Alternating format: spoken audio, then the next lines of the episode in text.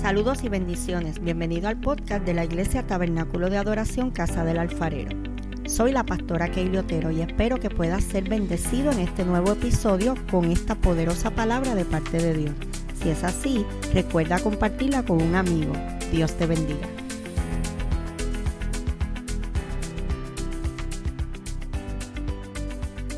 Porque no hay otro. El diablo sembró en el corazón de Saúl una semilla pequeñita llamada celo.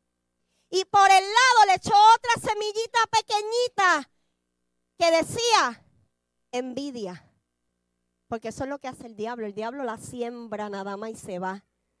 Porque el resto lo iba a hacer Saúl.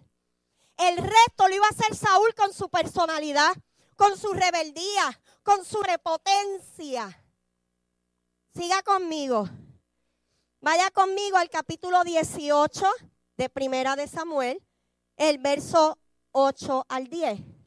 Dice, y se enojó Saúl en gran manera. A Saúl se le manifestó un fruto de la carne, el enojo. Y detrás de ese fruto de la carne vino otro. Se, se enojó y le desagradó este dicho. Y dijo, a David dieron diez miles y a mí miles. No le falta más que el reino. Mire, de que lo estaban felicitando porque mató, ya Saúl dijo, este, este va para el reino, pero sabe que no estaba lejos de la verdad. Es que, es que, es que no estaba tan lejos de la verdad, para donde iba David era para el reino. Y desde aquel día Saúl no miró con buenos ojos a David. Diez, mira el 10. Y aconteció al otro día, ¿cuándo? Porque es que el diablo no coge vacaciones. O sea, el diablo te pone la semilla hoy, al otro día ya está echándole agüita. Mire lo que pasó al otro día. Al otro día, un espíritu malo de parte de Dios tomó a Saúl y él desvariaba en medio de la casa. David tocaba con su mano como los otros días y tenía a Saúl la lanza en la mano. ¿Sabe lo que pasó? Un espíritu malo, en otras palabras, una malicia, un demonio, se apoderó de Saúl. Pero dice ahí la Biblia que Dios lo permitió. Entonces Saúl se volvió como un loco. Variaba sus pensamientos, su comportamiento. Y la única manera en que Saúl recibía tranquilidad y paz era cuando David tocaba el arpa. Mira cómo va la historia. Y no me he olvidado de Adulam. No me, no me he olvidado de Adulam pero yo tengo que llevarte al contexto y a la historia para que tú entiendas cómo y por qué David llega a la cueva de Adulán. Después de la victoria de matar a los filisteos, después de los celos y la envidia de Saúl, y luego que entonces Saúl comienza a ser atormentado por un demonio, por una malicia, por un espíritu malo, a Saúl se le mete la genial idea de querer matar a David. Y fue Saúl el enemigo de David todos los días. Saúl se convirtió en el, en el enemigo de David. ¿Sabe por qué, iglesia? El pecado engendra pecado. Y mire ya cómo va la historia, que ya Saúl está planificando cómo matar a David. Mire, en el capítulo 19, Saúl planifica matar a David y Jonatán lo pone sobre aviso. Saúl tenía un hijo llamado Jonatán y Jonatán le avisa a David, mira, mi papá te quiere matar, porque dice la Biblia que Saúl, eh, perdón, Jonatán y David eran buenos amigos. Vaya conmigo ahí en el capítulo 19 al verso 9 y 10. Vuelve y dice, mira, y el espíritu malo de parte de Jehová vino sobre Saúl y estando sentado en su casa tenía una lanza a mano mientras David estaba tocando. Y Saúl procuró enclavar a David con la lanza a la pared pero él se apartó de delante de Saúl, el cual hirió con la lanza a la pared, y David huyó y escapó aquella noche. Los sentimientos de Saúl, los malos sentimientos, las fallas en el carácter de Saúl siguieron alimentando esa cosa que no provenía de Dios, a llegar a tal punto de que Saúl intentó matar a David. ¿Y sabe lo que tuvo que hacer David? David tuvo que huir. Y a que usted no sabe a dónde fue que David se fue a huir, pues ahí es que David llega a la cueva de Adulán. ¿Qué yo te quiero decir, iglesia? Mira, luego de una gran victoria que tuvo David, estamos hablando de los comienzos, de los comienzos de la historia de David como rey de Israel, porque hasta este punto de la historia, David era solamente el hijo menor de Isaí. Hasta este punto de la historia, David era solamente el, que cuidaba las ovejas de su padre, un pastor de ovejas.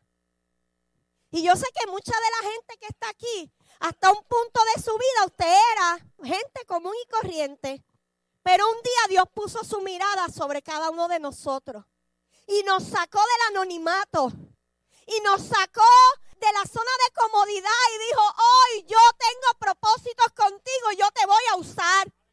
Y un día Dios declaró una palabra sobre mi vida y sobre la tuya. Y dijo, mira, grandes cosas yo tengo para ti. Y un día Dios te hizo un llamado grande. Porque te voy a decir una cosa, nuestra mente finita jamás entenderá la magnitud de lo que Dios quiere hacer con nosotros. Dios dice, vas a pastorear y tú piensas, ay sí, con 25 yo me conformo y el Señor ya te está mirando. El Señor dice, vas a ir a las misiones y tú, ay, sí, le voy a llevar a Jo a la vecina. Y ya el Señor te ve en África. Te quiere evangelizando y tú dices, ay, sí, voy a dar un culto allí en Walmart, pongo una bocina y me pongo a cantar. Y el Señor te ve en los caseríos. El Señor te ve en, los puntos de droga. Mira, hermano, vamos, vaya conmigo al capítulo 21, verso 8 y 9.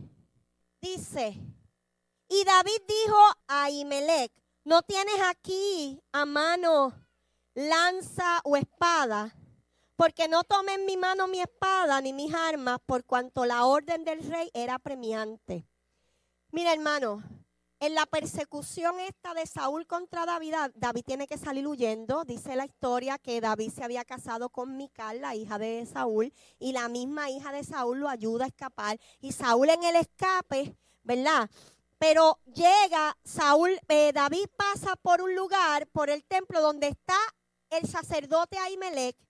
Y entonces le pide a Ahimelech ayuda y el sacerdote, mire lo que pasa, hermano. Él le habla a Ahimelech, el sacerdote, y le pregunta, ¿no tienes aquí a mano una lanza, una espada? Porque no tomé en mi mano mi espada ni mis armas. ¿Sabe qué? Mire, mire esto, mire el verso 9. El sacerdote le responde, la espada de Goliat el filisteo, al que tú venciste en el valle de Ela, está aquí, envuelta en un velo detrás del efod. Si quieres tomarla, tómala. O sea, no le entregó cualquier arma. Le dio la espada de Goliat Mira, es que con la misma arma que el diablo te quiere destruir, eso es lo que Dios va a poner en tu, en tu mano para que lo venza. Con el arma que Goliat quería matarlo. Con el arma que David le cortó la cabeza a Goliat, hoy estaba en las manos de David. Y con esa arma, David iba para la cueva de Adulán. Si quieres tomarla, tómala, porque aquí no hay otra, sino esa y David dijo, ninguna como ella, dámela. Toda esta historia que yo te he hecho hasta ahora es una historia de superación, de éxito, una historia de gloria, una historia de wow. Pero ¿sabe qué? Dentro de toda esta historia, algo está pasando en David. Algo está pasando en las emociones y en los sentimientos de David porque nosotros los seres humanos somos cuerpo, espíritu, alma y nosotros tenemos emociones, tenemos sentimientos. Y por mucho tiempo en las iglesias no se hablaba de eso. Y cuando la gente decía, ay, estoy deprimido, ah, vamos a ponerte las manos y vamos a reprenderte en el nombre de Jesús. No, hermano, no. Usted sabe que si a usted le duele una muela, usted va donde al dentista. Hay momentos en nuestra vida que nos sentimos tristes, agobiados, angustiados. Hay situaciones que nosotros no podemos manejar. Pues sabe que, que hay una gente que estudió unas cosas que se llaman psicología, psiquiatría, conducta humana, consejería. Vaya un consejero, vaya un psicólogo, vaya un psiquiatra. A nadie le da vergüenza ir a un dentista, pero a la gente le da pena y vergüenza ir al psicólogo. Claro, busque un psicólogo cristiano. Porque hay cosas a veces que lastiman el corazón. Hay asuntos no resueltos, yo le llamo el equipaje, ¿sabe? Hay asuntos no resueltos y aquí en Giro 180 nosotros enseñamos y hemos tenido gente aquí que con el simple hecho de perdonar han sido sanados de la espalda, de problemas de dolor, de migrañas. Conocemos gente que con el simple hecho de perdonar han sido sanados. ¿Sabe por qué? Porque cuando usted tiene cosas guardadas en su, en su psiquis, en su mente, en su corazón, su cuerpo actúa y usted se enferma. Parece que a David todas estas situaciones le habían dado duro. Y ya, y ya David estaba en un nivel emocional. Porque dígame usted, ¿qué diferencia había entre Goliat y Saúl? Era mucha la diferencia. ¿Por qué David no se atrevió a hacerle frente a Saúl? Porque lo amaba, lo respetaba, eres rey. Pero más allá de eso, vemos a un David que después de toda esta gloria está escondido en una cueva. Y eso es importante, iglesia, porque en nuestra vida de cristianos hay momentos de gloria, hay momentos de grandeza, hay momentos de presencia, pero a los dos o tres días estamos como David escondiéndonos en la cueva. A los dos o tres días estamos como Elías escondidos en la cueva. Elías fue otro que después de matar a, los profetas de Baal, los mató, iglesia. Oró y mira, hermano, aquello fue la gloria de Dios. 450 profetas mató Elías. Pero un día se, se, levanta una mujer llamada Jezabel y dice, yo te voy a cortar la cabeza. Entonces Elías coge miedo y se esconde en la cueva. Y van a haber situaciones en nuestra vida que nos van a meter en la cueva. Pero este mensaje en esta mañana es para gente que está en la cueva y hoy va a salir de la cueva. Este mensaje es para gente que en una semana, en un mes, en un año va a estar en la cueva. Cuando usted venga a la iglesia, tome nota de los mensajes. Porque este mensaje es para ti. Este mensaje es para ti. Tal vez no hoy, pero tal vez la semana que viene vas a estar camino a la cueva y el Espíritu Santo te va a decir, oye, es que yo te hablé la semana pasada y te di palabra, ¿qué vas a hacer con la cueva? Porque toda palabra que sale de este altar es palabra dirigida por Dios. A David le entregan la misma espada con la que Goliat quería matarlo. Mira cómo trabaja el Señor, que ahora David tiene aquello que el enemigo quiso usar en contra de él. Aquello que el enemigo quiso usar en tu contra es lo que Dios va a poner en tu mano para que tú venzas.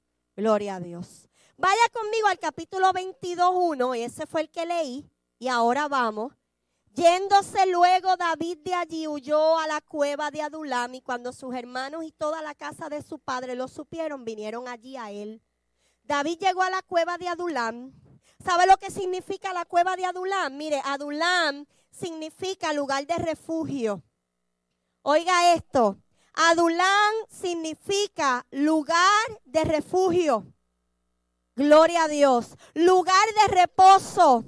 Lugar cerrado. Y sabe que iglesia, a veces Dios nos toma y nos lleva al lugar de refugio, nos lleva a un lugar de reposo. Y luego de la cueva, lo que Dios tenía para David fue tan y tan grande que usted sabe que David pasó a la historia como el mayor rey que ha tenido Israel. Que pasó a la historia como el mayor adorador que hubo en Israel. Pasó a la historia como un rey, mira hermano, conforme al corazón de Dios cuando estemos en la cueva, ¿cuántos han estado en la cueva? Pero ¿sabes qué? Cuando salimos de la cueva, cuando salimos de la cueva vamos a algo mayor. Cuando salimos de la cueva vamos a ver la gloria de Dios, iglesia. Vamos a ver la gloria de Dios. Dale un aplauso al Señor. Mira, hermano, Características de la cueva de Adulam. Era cerca de Jerusalén, de gran tamaño y difícil acceso. No todo el mundo podía accesar. Una cueva es una cavidad en el subsuelo y en Israel había muchas y se usaban como vivienda, como almacén o como sepulcro. Amén. Como sepulcro. Saben que a Jesús lo metieron, ¿verdad? En una, una cueva y a Lázaro también. Se usaban como sepulcro. Y a veces el enemigo nos va a llevar a lugares que, ¿ves? Parecen lugares de muerte, parecen lugares de sepulcro, parecen lugares de escasez, parecen lugares de derrota. Pero los planes que Dios tiene para nosotros después de ese evento son maravillosos, iglesia. Dice que Adulam es una villa antigua de Israel ubicada a 24 kilómetros de Jerusalén. Hoy en día Adulam determina una región de Israel cerca del valle de La y a 3 kilómetros de Soco. Oiga esto. Lugar donde se dice que David mató a Goliat. O sea, que la cueva de Adulam estaba en el lugar, dicen, que estaba en el lugar donde David había matado a Goliat. Iglesia, porque a veces el enemigo nos quiere confundir y en el lugar de nuestra victoria, en el lugar donde Dios nos ha puesto en alto, Él quiere hacernos creer que hay sepulcro y hay muerte. Y hay gente en este lugar que el Espíritu Santo te está llamando a que abras tus ojos y mires tu desierto como la tierra prometida que es que veas la cueva como aquello grande que Dios está haciendo. Ay, iglesia, hay un llamado. Abre los ojos del Espíritu para que puedas ver lo que Dios está haciendo. Ay, iglesia, a veces hay mucho ruido a nuestro alrededor. Hay mucho ruido que nos desvía, nos confunde. No dejes que el enemigo te confunda con ruido. No dejes que el enemigo te confunda. No dejes que el enemigo te desvíe. Iglesia, hay un llamado. Hay un llamado a la intimidad con Dios. Nuestro enemigo no es carnal. Nuestro enemigo es espiritual. La Biblia dice que mi lucha y tu lucha no es contra carne ni sangre, sino es contra potestades contra huestes, contra principados. ¿Sabe qué? Ese verso habla de orden. En el reino de las tinieblas hay un orden y hay rangos. Y parece mentira que el reino de las tinieblas a veces opera con mayor orden y disciplina que nosotros, el ejército de Cristo. Pero en esta mañana el Espíritu te dice que tu lucha no es contra carne, no es contra sangre, o sea, tu lucha no es con tu hermano.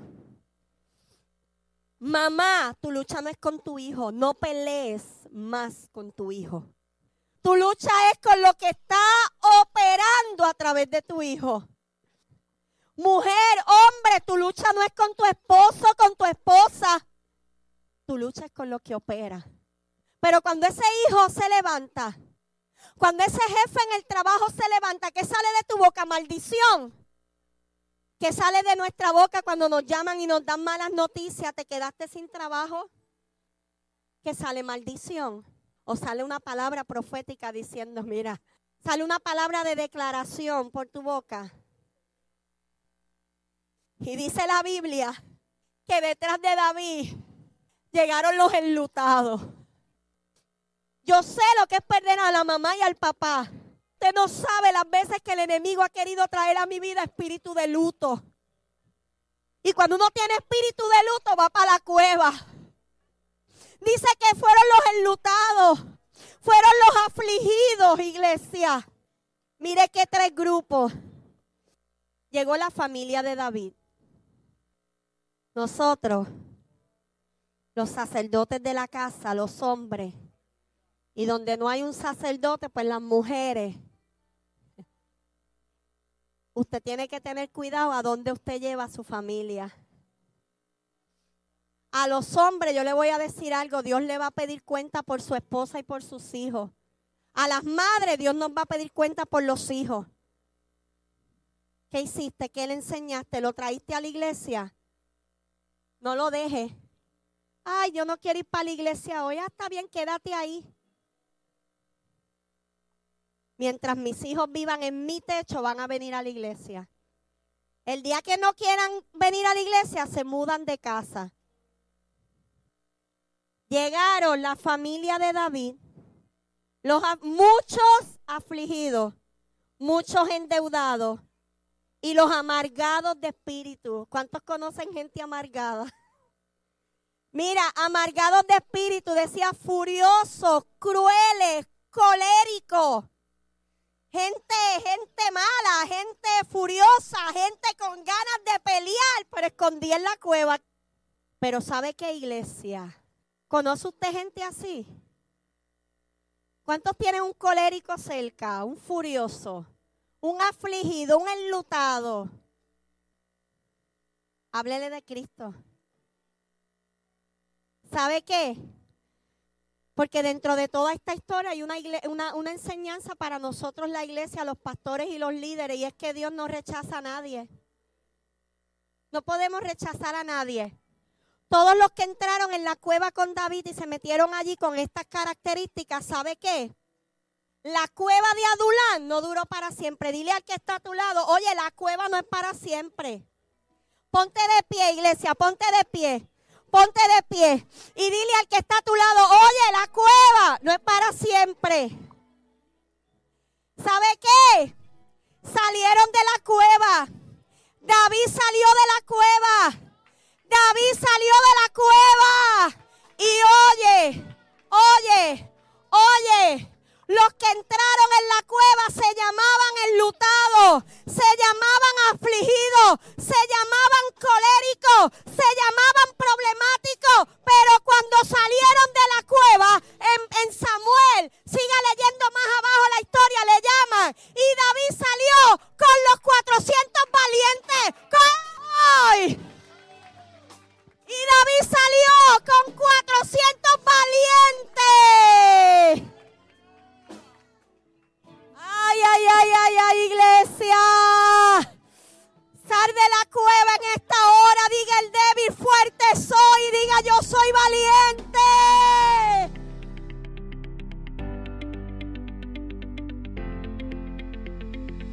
Bendiciones. Si este episodio ha sido de bendición para ti, compártelo para que otros puedan ser edificados. Te invito a que nos busquen en Facebook como Tabernáculo de Adoración Casa del Alfarero y te suscribas a nuestros podcasts en las diferentes plataformas. Y así no te perderás ninguno de nuestros episodios. Dios te bendiga.